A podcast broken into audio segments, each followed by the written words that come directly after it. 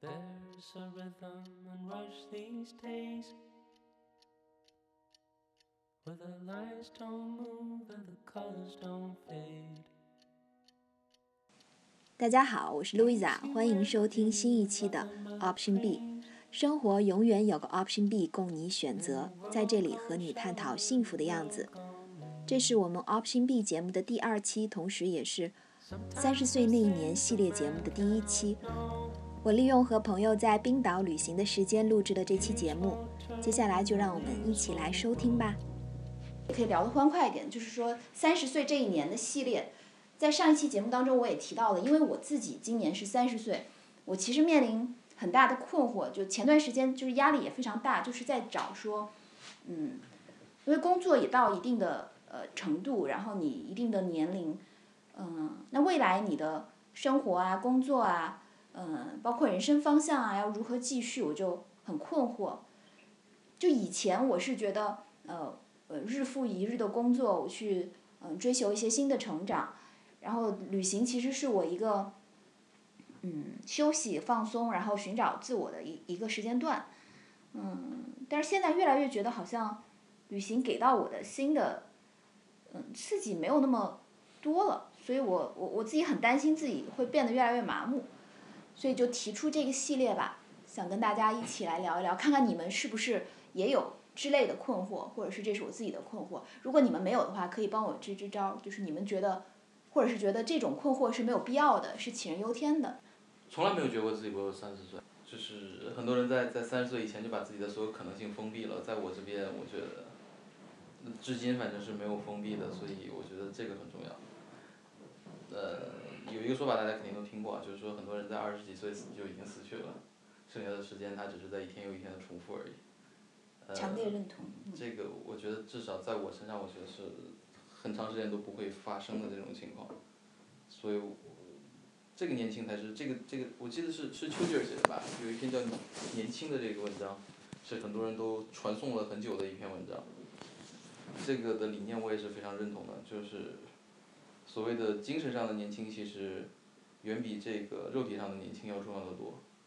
呃，所以对我来说，我觉得三十岁可能只是身体上告诉你该注意身体了，其他的对我来说没有什么区别。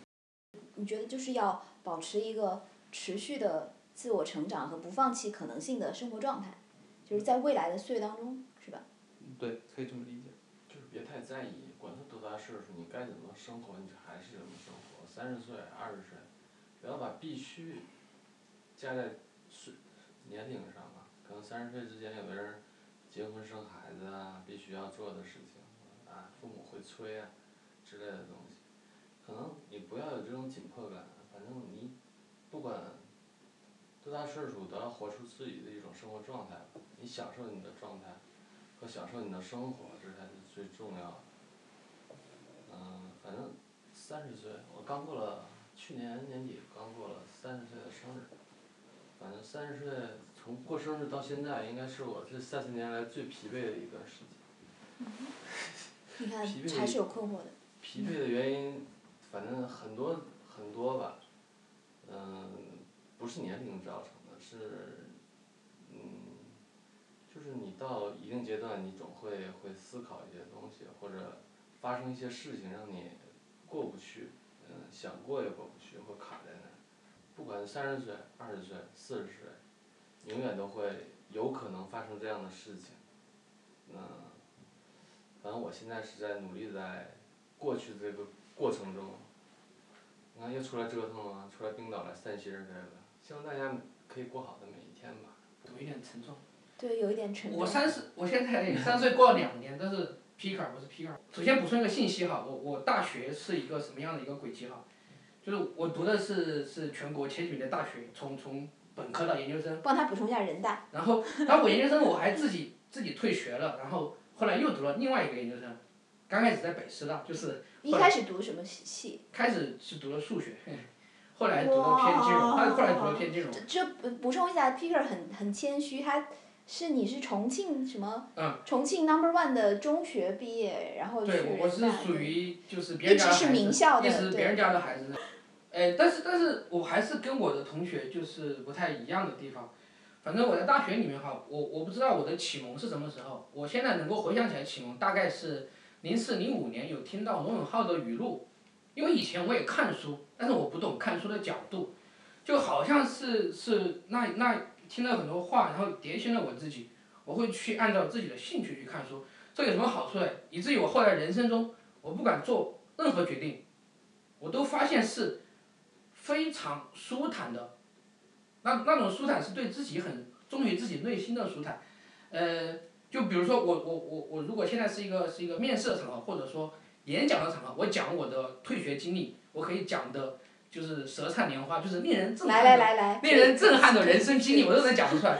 但是回到自己的内心，我觉得这是一个很很很舒服的过程。就是，比如说，二零零八年我第一次硕士退学，就是毫无任何征兆的，就是跟家人打电话，妈，我想退学，先回重庆，OK，妈，那你先回来吧。我就默默的在学校办的手续，我就回去了，就是没有任何其他你想象的一个辍学的学生能有的，能有的各种不好的心态。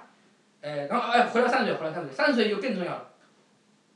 三十岁那年是我第二次硕士毕业之后，有一份很好的工作在重庆，那个工作基本基本在重庆就是很很收入已经排在很前面了哈。然后三十岁那一年，我我从重庆又回到了北京，呃，我我是怎么做的呢？就是首先我告诉我妈我要去出个差，然后那边离职手续已经办好了，然后然后接下来我在北京又又重新找工作，然后这两年在北京当然发展也也也也挺好的，我感觉哈，就整个的整个的轨迹也是按照我之前预想的，所以说来源于对自己的这种诚实吧，从十几年开始。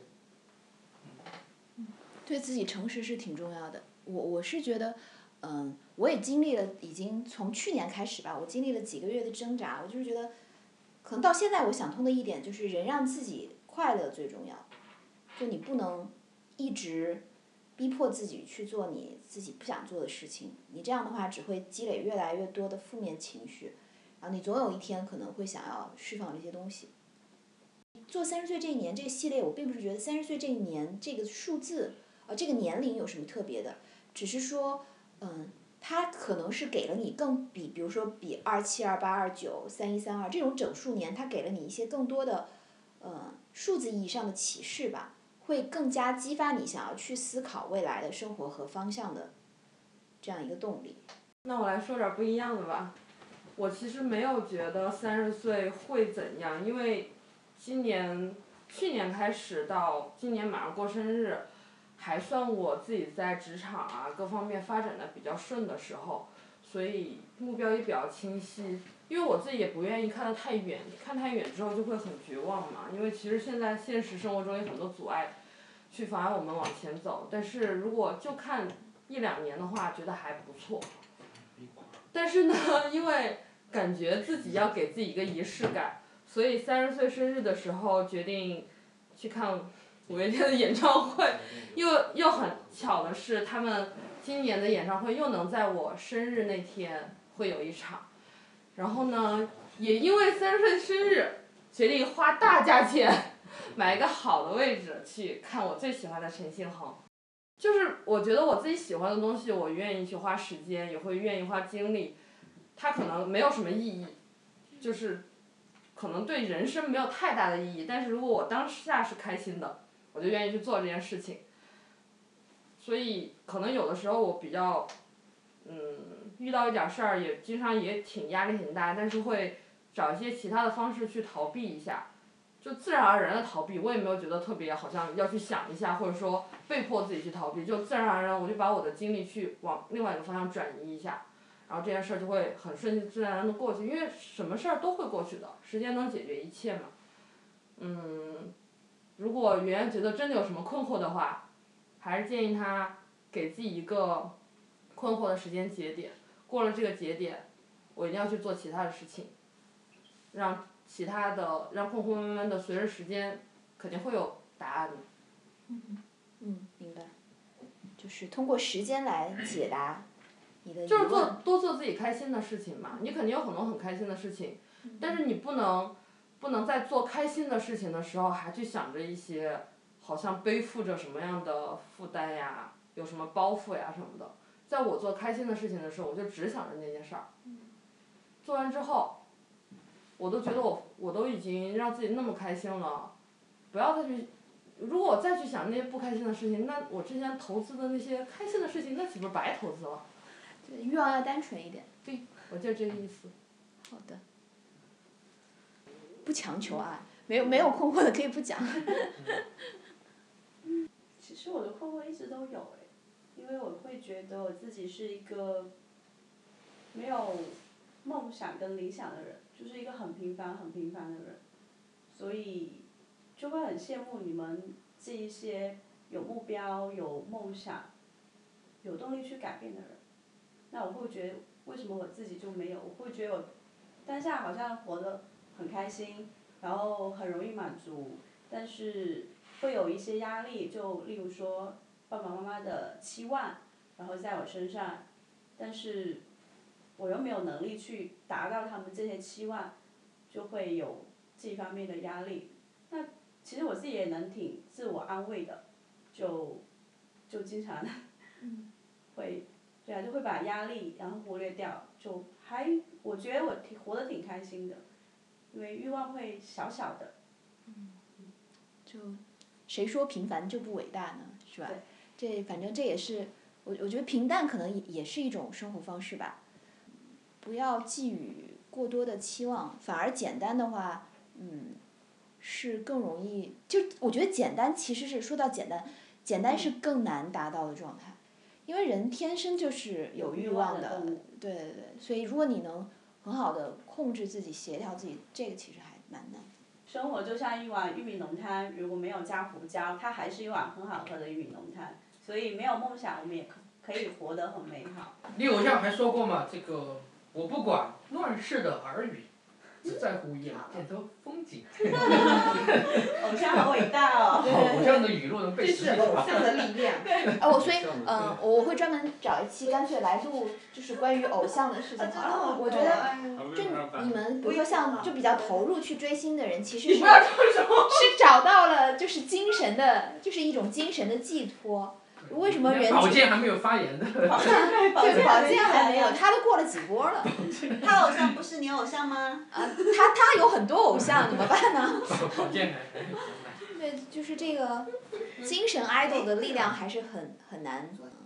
哦，反正偶像的力量吧，就是精神寄托的这个东西，可能我们可以单找一期来聊。我觉得应该有挺多可以聊的。但好像说的陈奕红那本书里面，应该还有偶像的一个成语吧？什么成语？悬命一生。一生悬命。一生悬命。所以是一个日文翻译过来的词。我我不确定是中文还是还是。反正就叫这句悬命一生。这句话的日语就是努力的意思，一生懸命，一般就是一生懸命頑張ります。对啊，旅行的也可以看到这些匠人们。你看去台湾好多一家什什么丸子店就开了几辈几辈人几辈人在开一开一个店， 就卖丸子卖水饺。感觉他们也没有什么人生欲望，但是活得很开心。对对对。对啊。他们的欲望就是把这个东西传承下去，就传承到一代又一代，其实也是他们的欲望啊。为什么我们的欲望是想要他们就花花一辈子的时花一辈子时间就为了传承一件事情。对，就是我我一定要在这辈子把这件事情做好，不能给上一辈上一代的人丢脸。感觉会他们会抱着什么让客人吃的更开心，看到客人什么开心，这样会来的成就感更大一点。嗯。你要光为了传承这个件事情，感觉。一辈子干六十年干一件事情，只为了传承。对，这这就真的很佩服能长时间就做一件事的人，比如说像我们的父辈，他们可能能在一个职位上干一辈子，但是像我们工作了七八年的，可能跳了两三次、四五次的都有了，就在不同的公司、不同的岗位上面。这个是不是也是我们不开心或者是不快乐的原因？嗯，分人吧。我我属于跳公司。很多的，但是我其实每次都有自己非常具体的理由啊。我我很信奉的一句话就是，不管是工作还是什么，就是要么忍，要么滚。我忍不下去我就滚呗，但是只要我下一个肯定比上一个好，那我觉得就没有什么太大问题。而且我从来也不是仅仅为了工薪资啊、职位，不仅仅是为了这种东西去跳槽。以前或者是说在去年二十九岁的时候，我记得我每年都会在过生日那天发一条比较感性的朋友圈或者长篇大论，然后再总结我我我的这一段时间或者是这这一个年龄段的一些收获和一些感悟吧。然后我觉得可能在二十九岁的时候会特别害怕三十岁到来，然后可是，呃，反倒这一年其实我过得比较平静，然后只是二十九岁那一年的时候会特别浮躁，然后我觉得那一年应该应该 QQ 会经常偶尔跟我聊天的时候会经常跟他说我想换工作，或者正在面试我在正在干嘛。然后反倒到了三十岁，呃临近的时候，我会觉得我变得比较淡定一些，就包括换城市这个事情，然后我也是在考虑，或者是说。真的是有靠谱的机会我才会去决定，然后我会觉得，呃，这么多年下来之后吧，我觉得去年改变是最大，就是第一个改变是说，我觉得有一句话是对我自己来说的吧，第一个是说，生活上学会克制，然后第二个是感情上要懂得放肆，我觉得这是我希望能做到的事情，然后我觉得克制这个事情我现在做到了，就比如说，呃，以往的时候每年我会制定很多目标，又要学英语又要看什么书，然后又要又要干这个又要干那个。然后去年的话，我就简单做了两件事儿。然后第一个事儿就是，呃，健身和吃早餐。第二个事儿就是画画。然后这两个事儿都坚持下来了，并且也算是有一定收获吧。至少在呃朋友跟同事中间，然后在这一块的影响力还是有的。然后我会觉得这一块是一个能够鼓舞我前进的一个动力。那我会觉得今年我也是希望这两件事能够坚持下去，然后不会再增加其他的事情。我觉得能坚持两件事情就很不。所以这个是我第一句话，就是生活上学会克制。那第二个就是感情上懂得放肆这一块儿，其实我还没有做到。就包括呃对亲人对朋友，其实我挺少会去表达自己的感情和情绪的。然后我觉得这一块儿，可能我一直不懂得该怎么做吧。然后总觉得呃过分的干嘛，或者过分的喜欢、过分的生气、过分的愤怒，都会呃害怕失去吧，主要是。所以一般情况下不会太表达自己的情绪。但我觉得这个。呃，如果想要去关系更进一步，或者是说想得到自己想要的东西，可能在这一块要要要要去学会成长。我觉得在这一块我可能基本上没有没有什么经验跟成长的地方，然后所以这块是我希望接下来能做到的。那我觉得另外一个话题就是说三十岁这一块会不会有困惑？我觉得最近给我的困惑是说会因为一些嗯物质或者是说整个社会条件的。影响吧，会对我有一些困惑，但其实这不是主要的困惑。我觉得最主要困惑还是缺少安全感吧。可能比如说，嗯，我觉得这个屋里边吧，可能大部分都在单身，然后也不是说大家找不到呃男女朋友，只是说大家不清楚，呃，到底找一个什么样的男女朋友，或者是呃没有碰到合适的人，需要靠缘分嘛。所以在这个情况下，对于我来说，呃，我会觉得也许。有一个稳定的环境，有一个房子是一个能够给我带来安全感的东西，所以这件事情会让我去做一些改变，做一些想要尝试的冲动吧。但是其实对于生活和工作来说，我我觉得去年一年我调整的状态还是挺好的，就是呃虽然早期的时候刚在百度会觉得，或者说不不是说在百度吧，或者说早期的时候工作对我来说是一个就是赚钱的东西，所以刚才我也在说，我有很多职业，我并不想把工作这件事情当成我的职业。但是从前年到去年开始带团队之后，我会觉得在工作当中我的收获非常大。那个收获不是来自于说之前在做执行的时候，你在完成一个需求，这个需求也不是你主动想要去做的事情，只是在呃完成某个产品或者是某一个产品经理给你下达的一个任务，所以成就感不大。那开始带团队之后，我觉得成就感来自于说，我怎么样去把一个三四人的小团队变成一个十几人的团队，然后我怎么样去让一个呃。初学者或者是刚入门的一个设计师，然后让他去找到设计的乐趣，甚至帮他们去规划未来的，呃，在职场当中的一些成长的计划，然后看到他们的进步，然后以及他们会，在得到一些收益之后给我发来微信或者是呃，请我吃饭在聊这件事情的时候，我觉得这个成就感真的非常大，所以这个是我在工作当中能找到的成就。然后，但是也是因为刚才说到那个事情，就是。现实生活当中那些事情会让我没有安全感，所以在这个情况下，我会想要寻求改变。但是我觉得这个应该不算迷茫吧，就是能改变就改变，不能改变，我觉得安于现状也是一个处理之道吧。我觉得一年给自己定一个小目标，还挺好的。年底如果真的能实现的话，那那是一个特别特别大的成就感。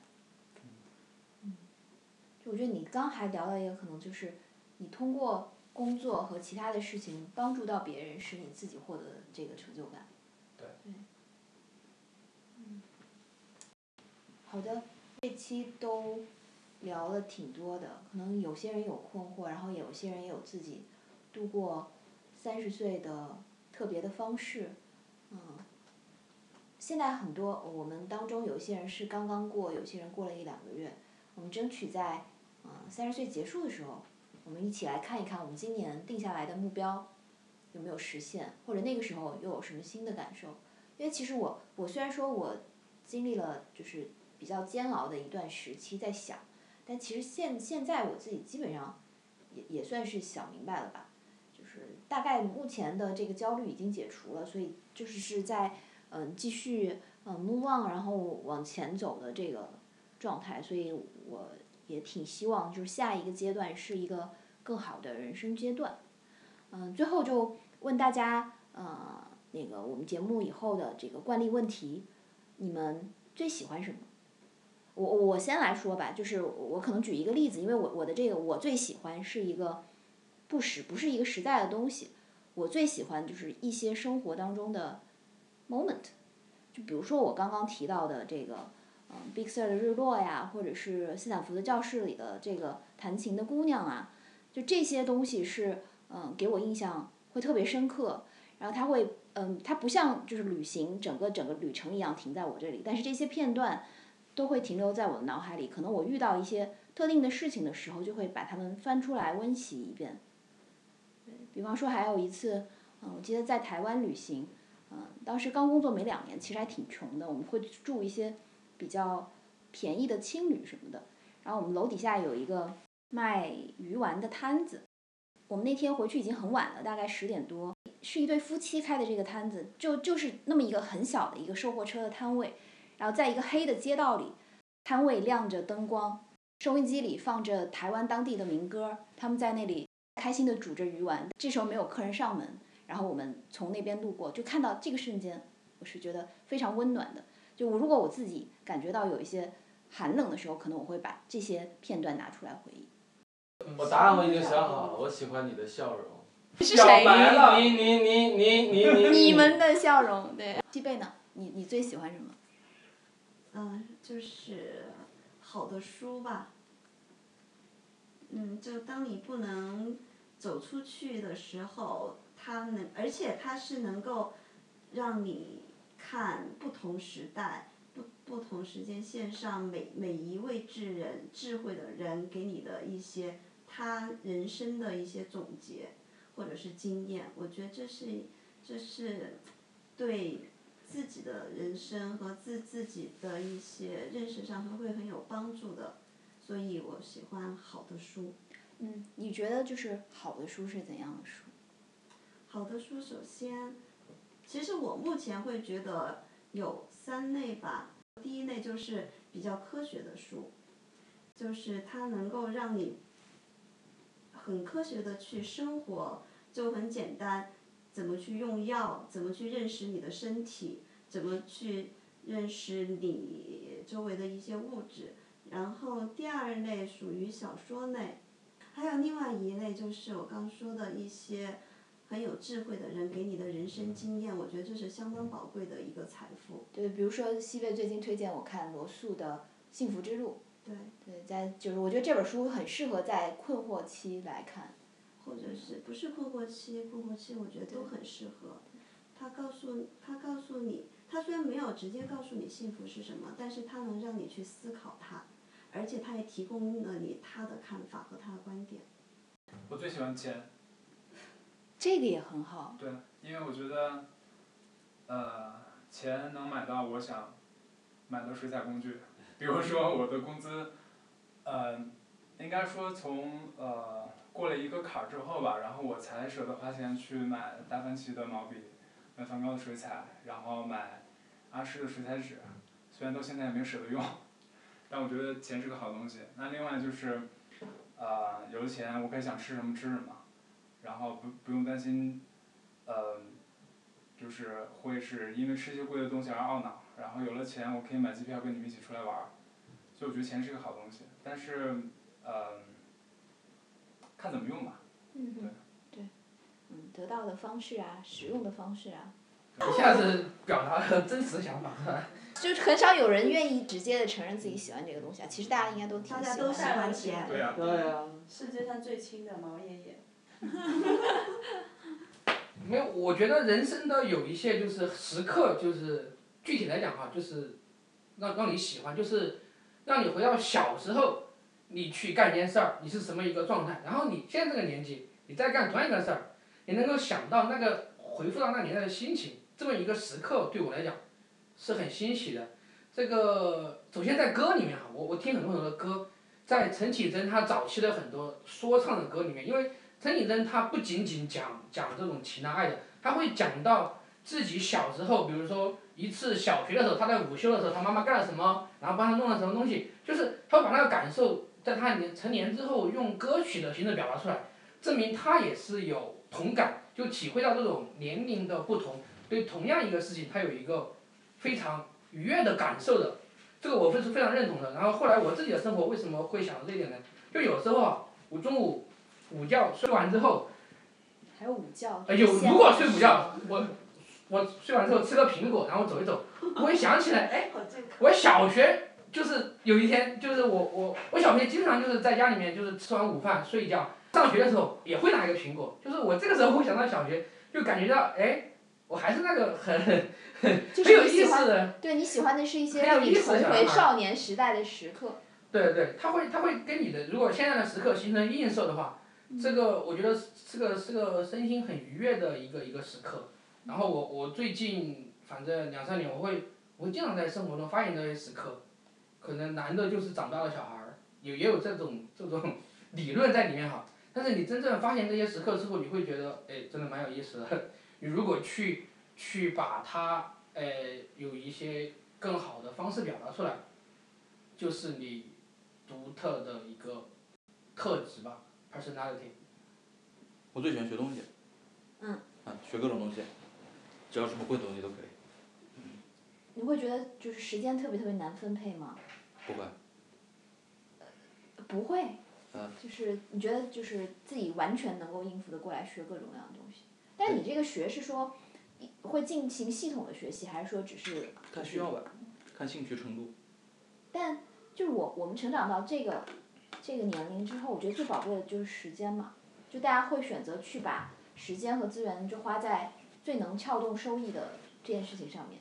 嗯。你现在又在，比如说又在带带团队啊，带公司啊，你不会觉得，你可能会面临是不是面临掉牺牲掉一些爱好，然后去做一些更有价值的事。目前都没有，目前这些都算是爱好吧，就学各种自己不会的东西。我们基本上干我们这行的不会学东西去系统的学习的，都是为了去解决问题而学习。嗯，但你其实是从不会出发，更多的是从不会出发，不是从兴趣出发。都有吧，就是当你知道这件事你不会的时候，你就会产生兴趣了。这事儿到底是怎么回事？好奇心。对。QQ。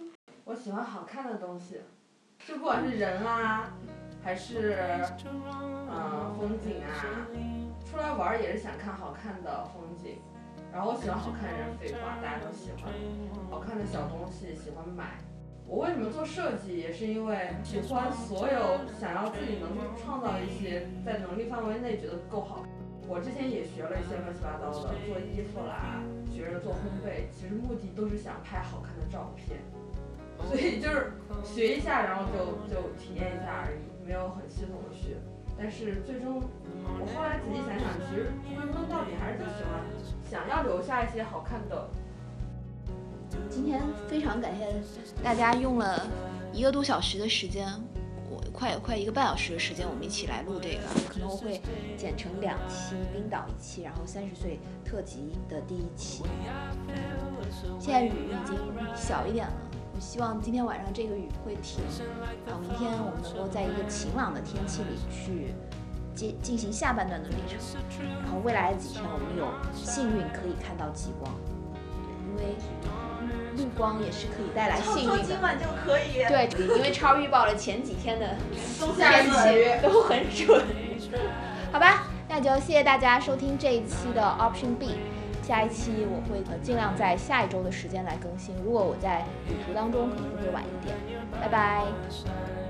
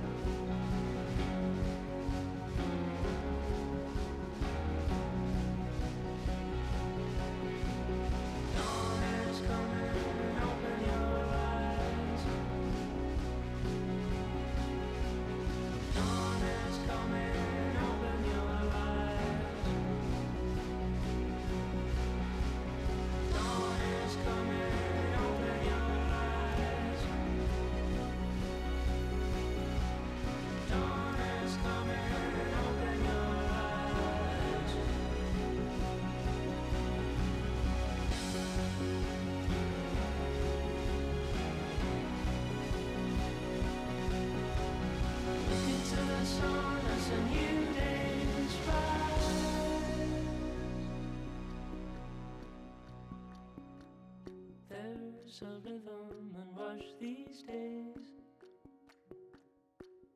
where the lines don't move and the colors don't fade. Leaves you empty with nothing but dreams.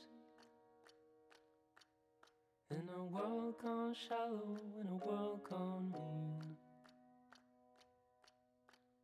But there is a truth and it's on our side. Dawn is coming, open your eyes. Look into the sun as a new day's rise.